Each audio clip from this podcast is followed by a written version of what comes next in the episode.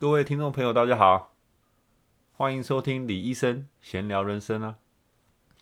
最近呢，iPhone 十二刚在美国上市啊，这让我想到 iPhone 三啊，它是已经是二零零八年，是十二年前以前的事情了。我不知道在座的听众朋友们有没有跟我经历过同样一段时间，是还在用呃黑白手机的 Nokia，在玩贪食蛇的时候。那其实那时候我常常在想说。哇！如果以后的手机是彩色的，然后可以跟 Game Boy 一样有个卡夹插进去，可以玩很多游戏，那不知道有多好。现在这个想法讲出来会别觉得很蠢啊！你随便花个五块钱美金订阅这个 Apple 的游戏平台，你就好几百个游戏随便任你下载啊！一直以来，从智慧型手机慢慢到了这样的无线网络，没有所谓的波接网络，慢慢到了无线充电这样的科技跳跃。其实我现在还是觉得我搞不懂这些东西。我不是在做这些东西的人会觉得哇，无线充电这样子，可能对一些读电机的人来，呃，听起来会觉得哦很简单，就是这样子，对不对？但是我相信大部分人是不太了解为为什么你可以从有线充电变成这样无线充电这样一个过程。一直以来，对于科技上的跳跃跟我们生活的便利性、技术上的进步，我总是会觉得很难以置信。常常很多我以为会在未来才有的东西，现在已经变成一个基本的购买条件了。每一家手机都会有这样的功能，每一家厂商制作这样的产品都有这样的功能所以这个科技的跳跃是非常的快速的。那大家我不知道有没有想过说，我们的医学啊，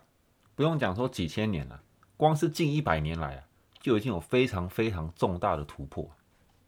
那医学这个样貌呢，它原本又是什么样子？在研究人体这样一个这么细致的系统啊，在古人没有所谓的 X 光啊，没有所谓的 MRI 啊。那也不太可能去解剖活人啊，对不对？那古人是面临的怎么样多大的问题，去付出什么样的代价，才慢慢的造就成我们现在这样的医疗体系呢？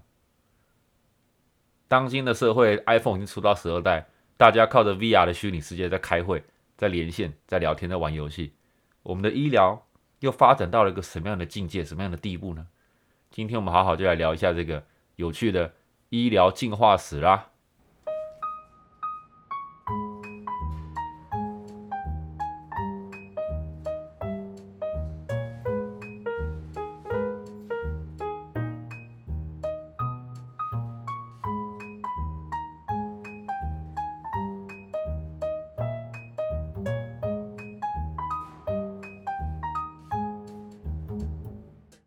那讲到医疗的进化史呢，当然我们不会从最一开始开始，因为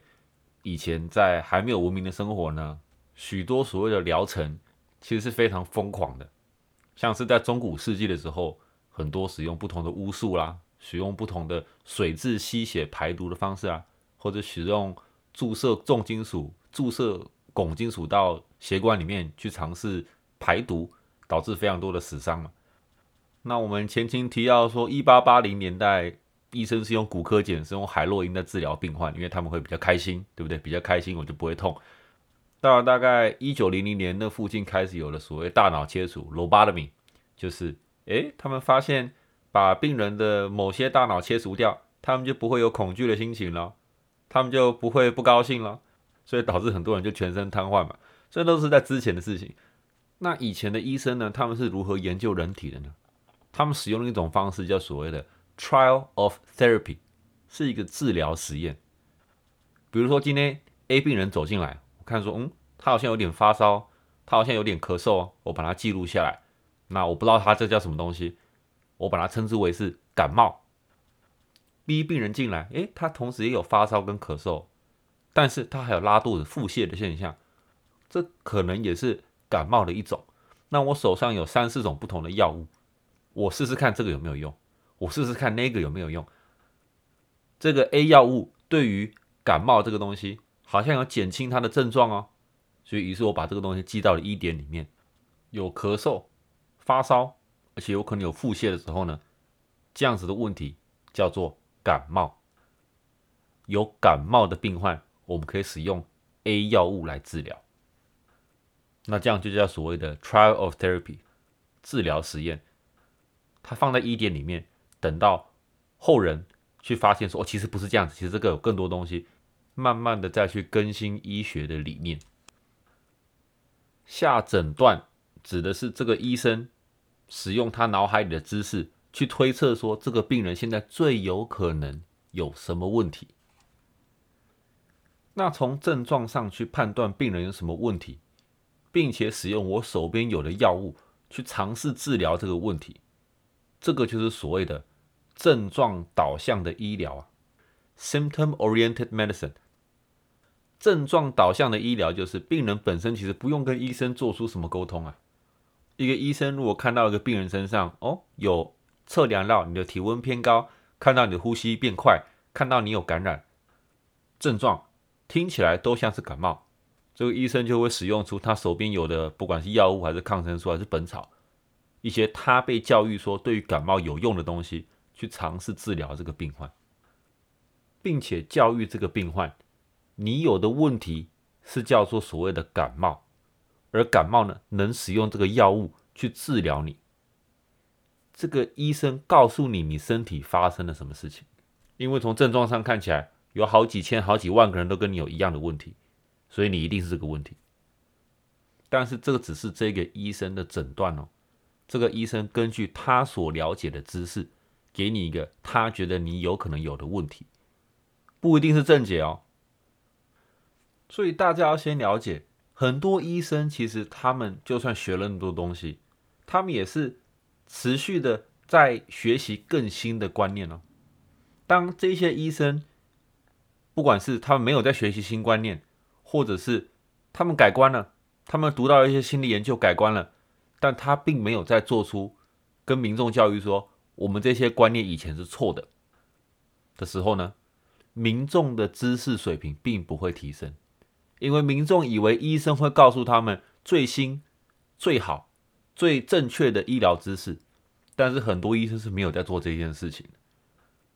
那我讲的不是现在啊。我要从一九三零年代开始讲起。大家知不知道，在一九三零、一九四零年代的时候，在美国，医生是非常提倡抽烟的哦。大家知道这件事情吗？包括年轻人或者是孕妇，医生是非常推荐大家去抽烟的，因为这是一件抗压的事情，抽烟对身体非常的好。那在一九三零到五零年这二十年间呢？当然是有非常多人抽烟，开始有了喉咙咳嗽的问题啊，肺部的问题啊。但是呢，这些医生呢，还是跳出来说，这其实不是香烟本身的问题啦，是因为哈，你抽烟的时候，它里面有它的粉尘，它里面有它的细菌，甚至呢，还有一群医生跳出来说，这是因为呢，香烟里面它没有 menthol，没有薄荷脑，对，就是加在曼陀珠里面那个薄荷。所以呢，他们香烟品牌就出了一个广告，说有两万零六千个医生都说 A 牌的香烟比较健康，因为 A 牌的香烟里面有薄荷醇，就是有有薄荷，所以它会帮助你清肺，所以导致有非常多的广告都是白袍医生呢带着听诊器在抽烟，那告诉你说，多数的医生喜欢 A 品牌或 B 品牌，大家觉得这很荒谬吗？这是一个医疗的历史，因为多数的医生呢，会很直接的跟病人说：“你的症状不是你的问题啦，你的症状不是这些问题啦。”所以说，大众就开始有了抽烟的习惯，直到了一九五零年代呢，过了二十年后，开始肺癌的指数、喉咙癌的指数直接高速的攀升。那一九六零年代才有医生跳出来说，抽烟。是直接对呼吸系统造成非常剧烈负面的影响，但也直接的影响到了肺癌、咽喉癌以及其他不同癌症的元凶啊。那这时候医疗的观念才做了一个翻转。各位，一九三零到一九五零，这时候有可能是各位外公外婆那个年代哦。你们能想象住在一个社会是，你一出生，结果医生推荐。不管是青少年还是孕妇，都可以来根香烟，因为它减压啊。你们可以想象这样的一个社会吗？一个国家的民众的医疗水平，取决于医生的知识水平，以及每个医生愿意教育民众的心态。那我讲说，医生赞同抽烟这件事情，不是所谓的什么阴谋论啊，或者是一些谣言。大家随便都可以去问任何在美国有职业的医生，或上网随便去查一些资讯，你们觉得找到当时的广告。白袍医生推荐你什么牌的香烟是好的，对你身体健康，随便去找都找得到的。很多人会才会觉得说，哇，这医生跟我讲说我没办法了，我只能靠一种方式解决我的问题，我就只能认命啦。因为医生就是了解人体的专家嘛，那他们肯定了解全部东西的运作方式。但是没有啊，我们人类如果真的了解人体的运作方式啊，就不会有疾病了。汽车的机师，他们了解汽车，他们知道哪一些零件坏掉要怎么修，哪些东西可以修，哪些东西不能修。甚至很多技师说，只要有足够的钱、足够零件，每一台车我都修得好。人体不是这样子啊，人体光是一个非常简单的感冒，大家都不知道怎么去治疗啊。有人有偶发性的感冒，每一年都会感冒个两三次，这样子不叫做被治疗啊。人体是非常非常的复杂的。那就算我们现在器官移植这么先进，不知道大家知不知道，在你做完器官移植的时候，你是一辈子都需要去吃抗排斥的药物，因为你的身体没有办法去接受一个另外一个人的器官了，所以这个药物基本上呢，就是去降低你身体的免疫系统的能力，所以导致许多人呢，就算有了一个非常成功的器官移植手术，就算有一个非常成功的。化疗疗程去治疗肿瘤跟癌症，他们只是多了几年的时间，然后他们的生活品质是非常非常差的。那在我之前的诊所，我遇到了许多个案，他们也是很多是蛮后悔他们做了这样的一个决定的。他们吃东西食之无味，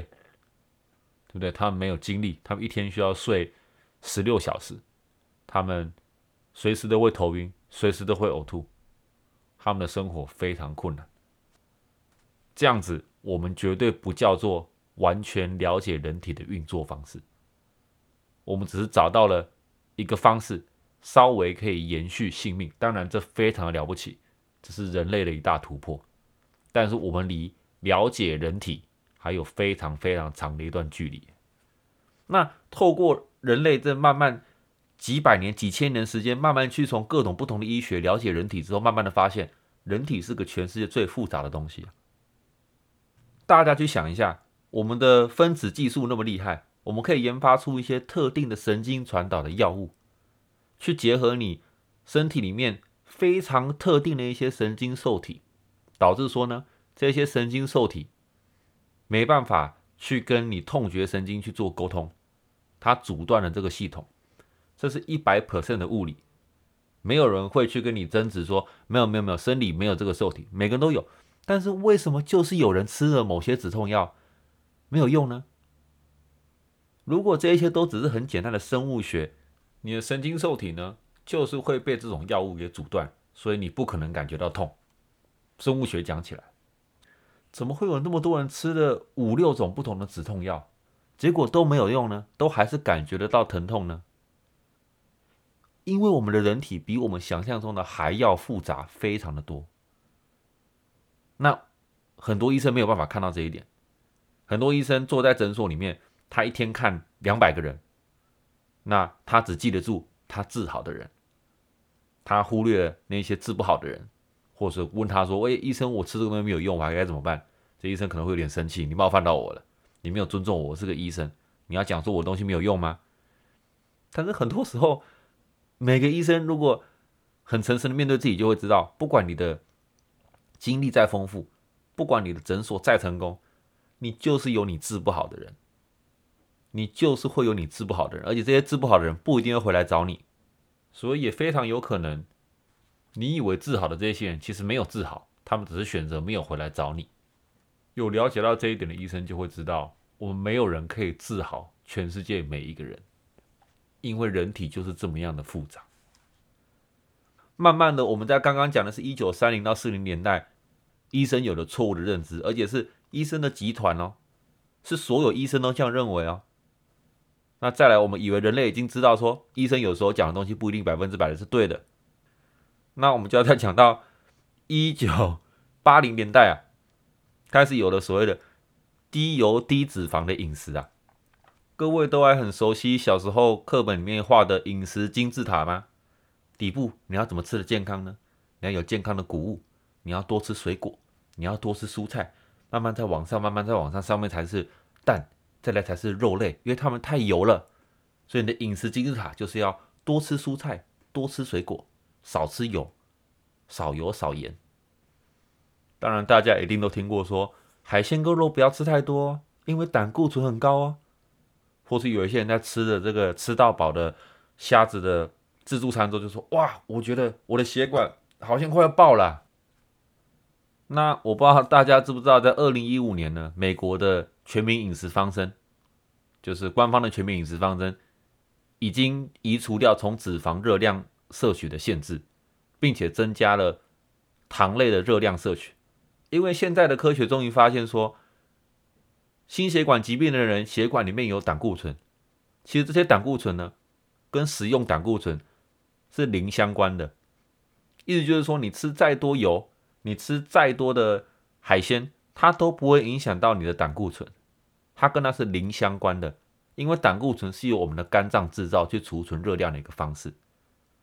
真正导致胆固醇高的元凶是碳水化合物，就是所谓的谷类、所谓的糖、所谓我们以为饮食金字塔应该吃的最健康的下面的那个样东西。所以饮食金字塔呢？现在完全倒了过来，所以开始有了高油低糖饮食。那没错，还在喝低脂牛奶的人，觉得非常健康的人，其实低脂牛奶的对身体的损伤是比全脂牛奶还多的。那人类在摄取到太少的油脂的时候，身体的激素是会出问题的。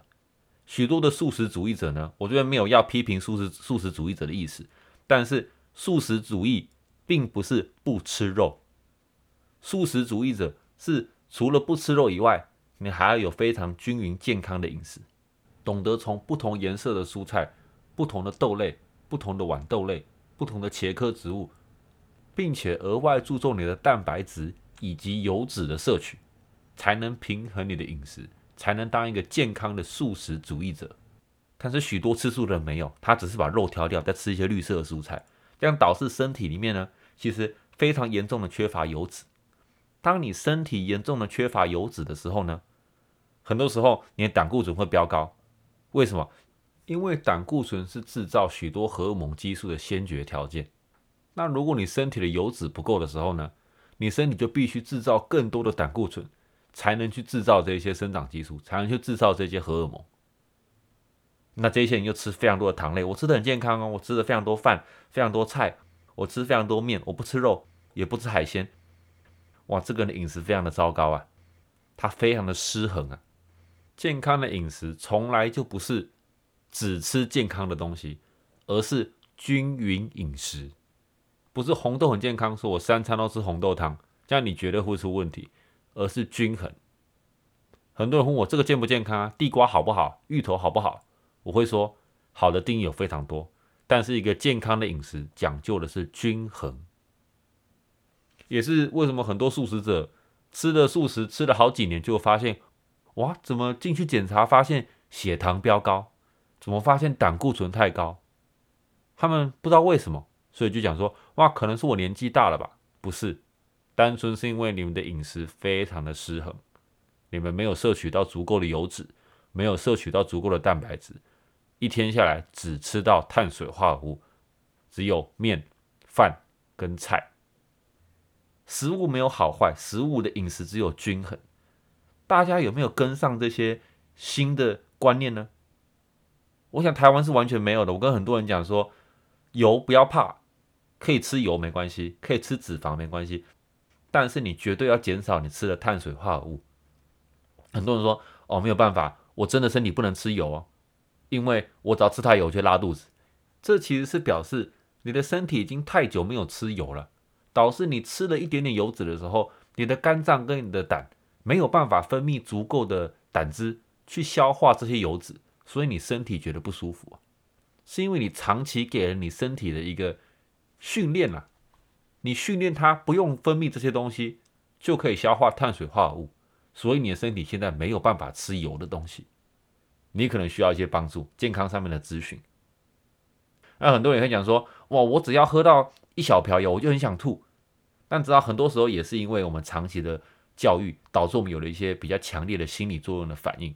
因为你一颗洛梨有二十二克的油，你一瓢油顶多就三四克。有人吃整颗洛梨会想吐的吗？可能有，那可能你身体需要一些帮助。但是你用实质的克数来比较的话，你就会发现，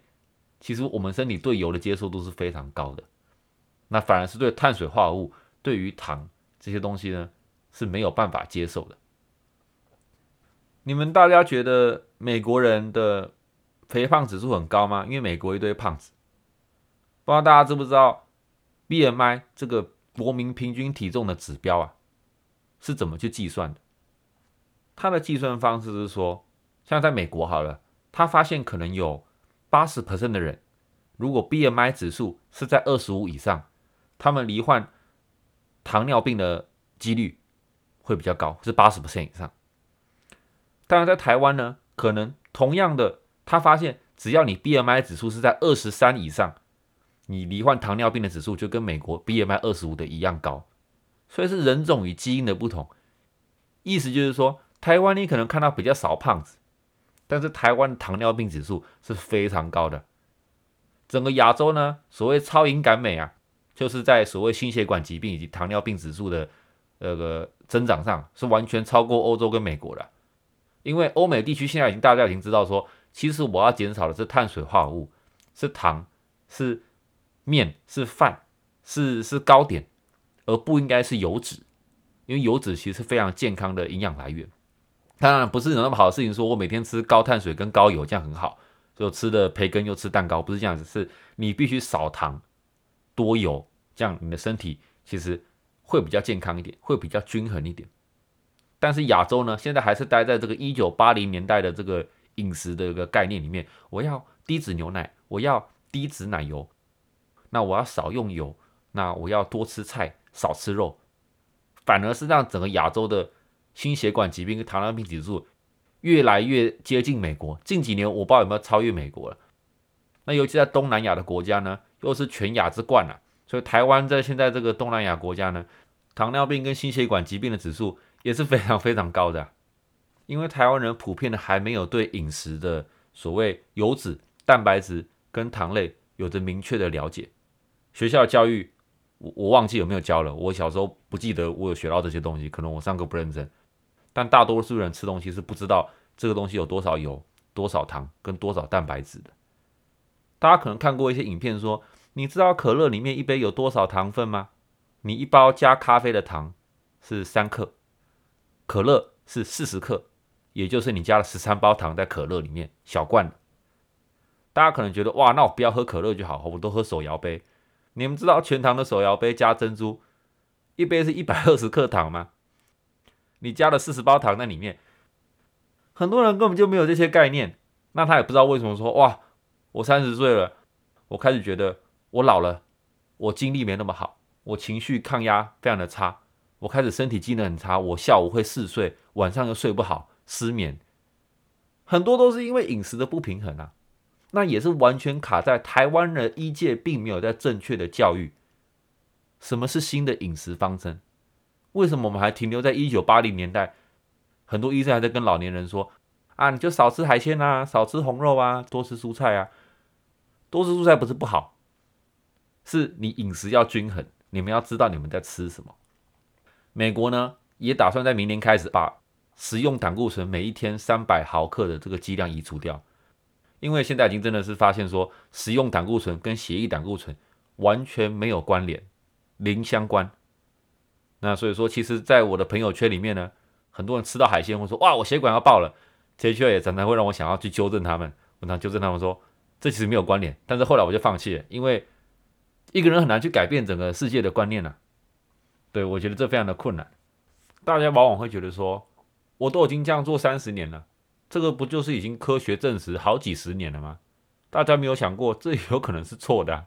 因为人类疾病是慢慢在变多，没有慢慢在变少。尽管我们做了那么多研究，越来越了解人体，是不是？那也是因为大多数人呢，他没有办法接受新观念，所以我们在医疗上面的进步，在健康上面的进步，才会那么的慢嘛。一个人对于新观念不了解，是要尝试去了解，再看看有没有道理，不是直接用自己的经验去拒绝他嘛。所以我才想呼吁大家，真的去了解医生。很多时候，他们并没有在做进修的时候，他们也不知道怎么去教育民众。那一个国家的知识水平，完全取决于医生愿意的分享的程度。所以我才想要鼓励很多希望有任何医疗行业的朋友们在听我的 podcast，可以使用你们的能力，使用民众对你们的信任能力，去改变我们台湾的健康现象。因为台湾现在在很多人想要去搜寻生酮饮食啊，想要去生呃搜寻低 GI 饮食啊、低升糖素饮食啊，它没有一个官方的平台啊，他们只能从网红啊、从赖的贴文啊、从一些网络文章是对非对的一些观念，去找出到底到底哪一样是对的，到底油该怎么吃，我吃的时候我我有腹泻，这样是正常的吗？饮食为什么我吃了我不舒服，别人吃有用，我吃没用？为什么？因为每一个人的身体都非常的不一样，所以饮食并不是你在家可以自己挑一挑，看要不要做哪些好。断食，呃，一六八我试试看。很多时候，当你有不舒服的情况，表示你身体是需要一些咨询的，你需要一个专业人士带着你，了解你的身体，跟你说什么东西适合你这个人，怎么去调配你的饮食，什么东西适合你的身体。不是自己可以在网络上做一点搜寻，自己就变成个医生，自己在给自己的身体尝试一些不同的实验，像很多时候会造成非常多创伤的。那刚刚光讲到一九八零年代呢，这个低油低脂肪的饮食，我们就卡在这边了，因为好像真的很多台湾人其实不知道这些东西。那我就不知道我到底要不要再讲到二零一零年呢？其实有所谓的新的肠脑轴线这样的一个东西，跟所谓的肠漏症。在讲说，发现我们的肠子跟我们的大脑呢，其实是有个双向沟通的一个神经元所以说，当你的大脑发炎、紧张的时候呢，会影响到很多腹部消化、腹泻的问题、肚子痛的问题。比如说，很多人说上台的时候会肚子痛、拉肚子，对不对？那他发现呢，其实这个肠脑轴线呢，也会从你的腹部发炎，导致你的情绪上出现一些问题。所以很多台湾的小朋友啊，很多过动症的问题啊。躁郁症的问题啊，不听话啊，对不对？爸妈都觉得为什么我的小孩那么坏呢？其实很多时候只是因为他们的饮食造成他们的肠道发炎，导致他们没有办法专心，导致他们非常的易怒。透过这个肠脑轴线的一个沟通啊，那当然还有所谓的刚讲到的肠漏症 （leaky gut），就是讲说什么样的饮食其实会造成你身体有一些自体免疫系统的反应。这是现在美国大家比较常在研究的。那当然也有很多。所谓身心灵，My Body Medicine 这样的一个观念去结合，台湾并没有在做这方面推进的一些观念，因为美国或世界各地的医生呢，许多的西医，他们都慢慢的了解说，哇，其实医疗非常的复杂，慢慢的往这个整合医疗的方向去迈进，很多西医慢慢的会去使用一些本草、不同的营养素、不同的益益菌源，去看说怎么去影响这个肠道系统，我要如何不要把器官。全部都分开来看，而是我要学习中医一些其他的医学，把身体看成一个整体的系统。因为你的肠道会影响你的大脑，你的大脑会影响到你全身所有的器官，所以看诊真的非常困难，去把它变成呃内分泌科、脑科、肠道科、呃外科、内科、妇科，很多东西全部都是息息相关的嘛，你怎么把它全部这样拆开呢？所以你没有办法只看一个器官，你必须整体一起看，所谓的整体医疗。那我自己目前在做整体医疗的博士论文，其实就在做的就是一个关于去整合各大医疗资料库里面对于症状治疗跟整体治疗上面心理疾病、肠道疾病上的影响差在哪里。这是我目前在做的博士论文了。那我也看到非常多有趣的。资料跟有趣的实验报告，这些也都是我完全没有在台湾看到一些观念，但这些真的都不算是新观念。最近我跟几位台湾的几医跟台湾的一些西医在聊到，他们其实对这些东西也非常有兴趣。很多台湾的医生都有在做进修，但只是因为他们也不知道该怎么去宣导这些知识，他没有办法去有个公众的平台去讲这些东西。第一个就是台湾的。呃，医疗的法律比较严格一点，所以有些东西能讲，有些东西不能讲。那再来就是台湾的健保，许多人觉得健康的价值呢，就是一百五十块台币。那如果要我付五百块，我宁愿吃西体，我宁愿去吃牛排，我也不想花在医疗上。所以说，台湾在医疗上的推进比较困难。那大家要了解的是，健康跟生病中间是有个非常大的距离的。大部分人我会讲说，其实是没有生病，但是你们的身体离健康都是有一段距离的。那健保所 cover 的东西是生病的人，并不是没有生病但想要往健康移动的人。想要得到健康，你必须自己付出一些时间。在关心你自己的身体上。那我们稍微回到刚刚的主题啦。现在我们从二零一零年长脑轴线这个 gut-brain axis 讲到说，慢慢很多西医也发现器官与器官之间是息息相关的，所以其实整体上有在慢慢的往整体医疗去移动。那接下来呢，再讲到现在二零二零年世界上对于医疗有什么样的进展呢？当然，这些我就直接是从我个人去许多不同的呃医疗的研讨会听到的东西，或看到的个案去跟大家分享。很多当然都在实验阶段，那我就提出几样跟大家讲。大家知不知道，在欧洲目前呢，飞机战机在军事训练的时候，以前空飞行员他飞上空的时候需要打几管药，包含一些肾上腺素，因为你在马上冲上高空的时候呢，血压会大幅的改变。许多的飞行员会一般人会昏厥啦，所以他们现在在训练的时候，他尝试使用针灸的方式，在一个飞行员针灸插了三针之后，他就让他瞬间飞上去，发现他根本就不需要打任何药物啊。那包括很多针灸是可以直接达到麻醉的效果，呃，一些地方是用针灸的方式取代麻醉药，就是插个几针之后就开始开刀，就开始把碎骨拿出来，就所谓开始做所谓西医手术的一些过程了。也是完全没有问题的。针灸的应用是非常高深的，只是台湾目前没没有没有允许中医师这样去做。那我相信有在国外做进修的中医师呢，你们知道我在讲什么，嘿，对不对？美国一年有七万颗胆囊因为胆结石被移除啊。那大家可能知道说胆结石其实可以用超音波的方式去把它震碎嘛。那我不知道大家知不知道，其实透过许多不同的本草跟不同的酸类。是可以直接把胆结石跟膀胱结石直接溶掉的，甚至在宠物上也可以。那我自己的猫咪呢，就是直接有三颗膀胱结石，也是直接用溶掉的，完全是没有问题的。或者是有些人会有复发性的胆结石、膀胱结石的问题，其实这些变成说，你不是要把胆结石除掉，因为它这个复发性的问题，很多时候你要看这个复发性背后的原因是什么，很多时候是因为。你的肝排毒的能力不好，所以导致你没有办法溶解这些石头，有可能有时候是因为胆囊的一些隐性感染，所以都是有很多不同的解决方式。那讲另外一个是，大家其实知道所谓退化性的关节炎，近几年来发现它其实跟年龄的退化没有关系吗？现在有一些新的研究发现说，其实它是跟一些寄生虫有关系，或是跟一些肠道发炎有关系，因为。有八九岁的小孩，其实有时候会得退化性的关节炎或腐蚀性的关节炎，但是许多八十岁、九十岁的人年长者，他们是完全没有关节炎的问题哦。所以慢慢的，他们发现说，其实“退化”这个字呢，到底能不能随便使用在我们不了解的病情上？嗯，现在很多医疗研讨会在讲这个。呃，像我上次也分享一篇说鬼屋异闻，所有医生以为这是这是遗传，因为妈妈有，女儿也有，但后来发现其实只是一个非常有趣的。霉菌个案所以说这些观念真的都不新，它都不是什么大消息。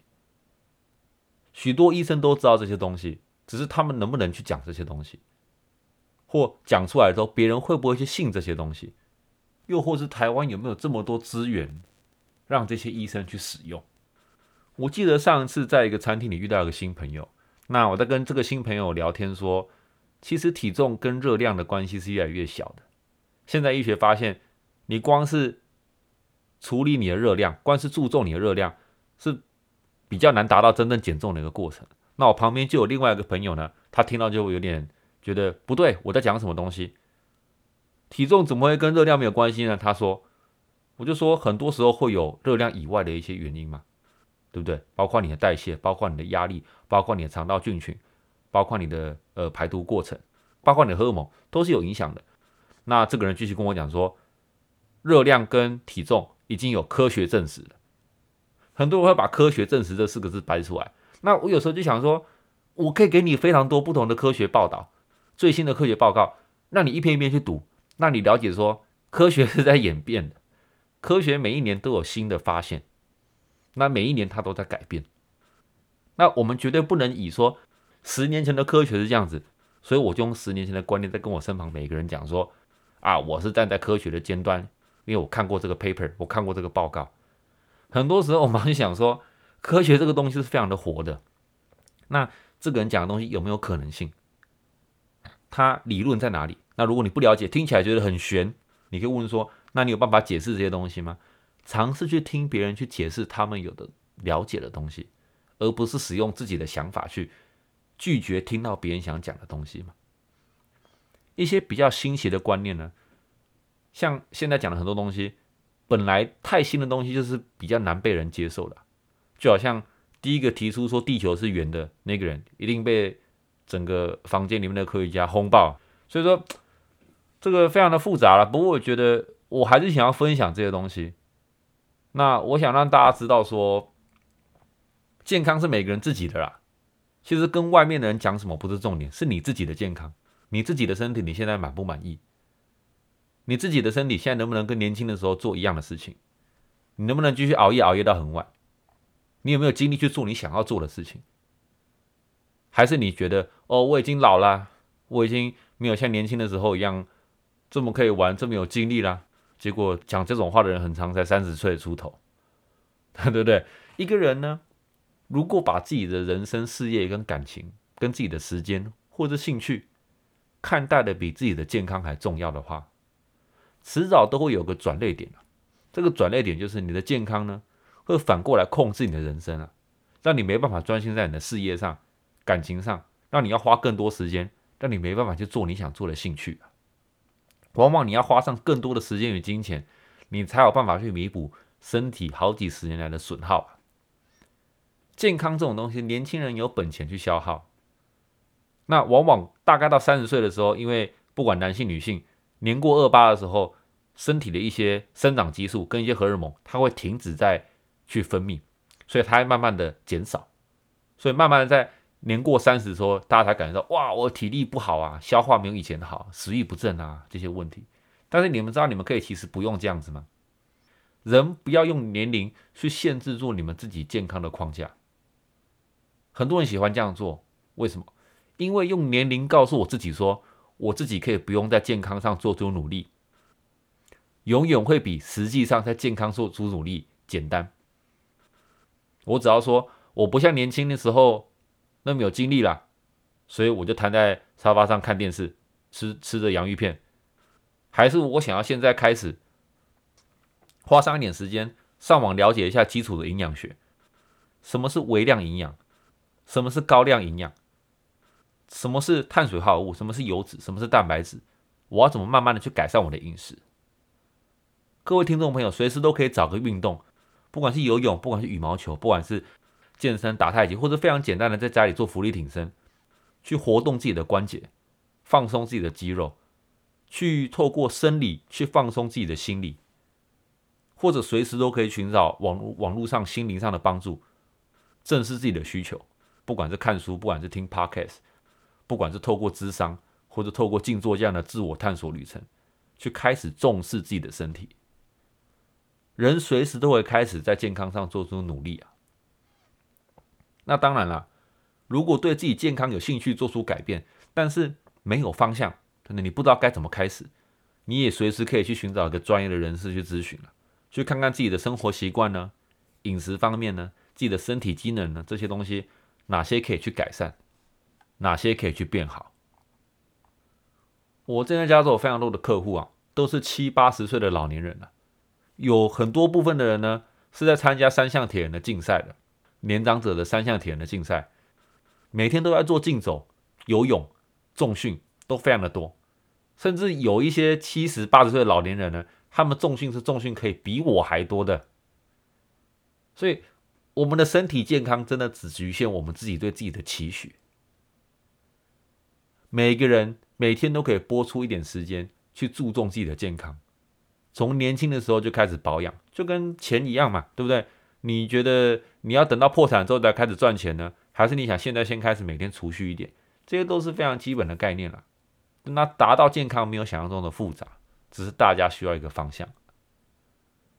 我想在节目的尾声呢，跟大家做个免责声明啊。我告诉大家说，以上的内容呢，我分享非常多我自己的见过的个案啊，不管是我治疗的，或是我我身旁的医生治疗的，而且我也参与过许许多的医学研讨会上面的知识分享。那有非常多也是我直接在医学资料库上面来做的一些翻译，加上一些我的个人诠释。但本节目呢，没有提供任何医疗建议。或是任何的诊断用途啊，真的认为自己有需要医疗帮助的朋友们，记得还是要去寻求专业人士的咨询。好啦，今天我们这一集 p o d 希望大家喜欢，里面分享了一些大家平常可能比较少会听到的医疗世界的一些有趣的故事。啊，那喜欢我 p o d 的朋友们呢，不要忘记追踪我在脸书的粉丝专业。还有订阅我在 Spotify 以及 Apple Podcast 上面的频道。那喜欢我 Podcast 的朋友们，也不要忘记帮我分享给你身边觉得可能会有兴趣的朋友。那这边是李医生闲聊人生，我们下次再见喽。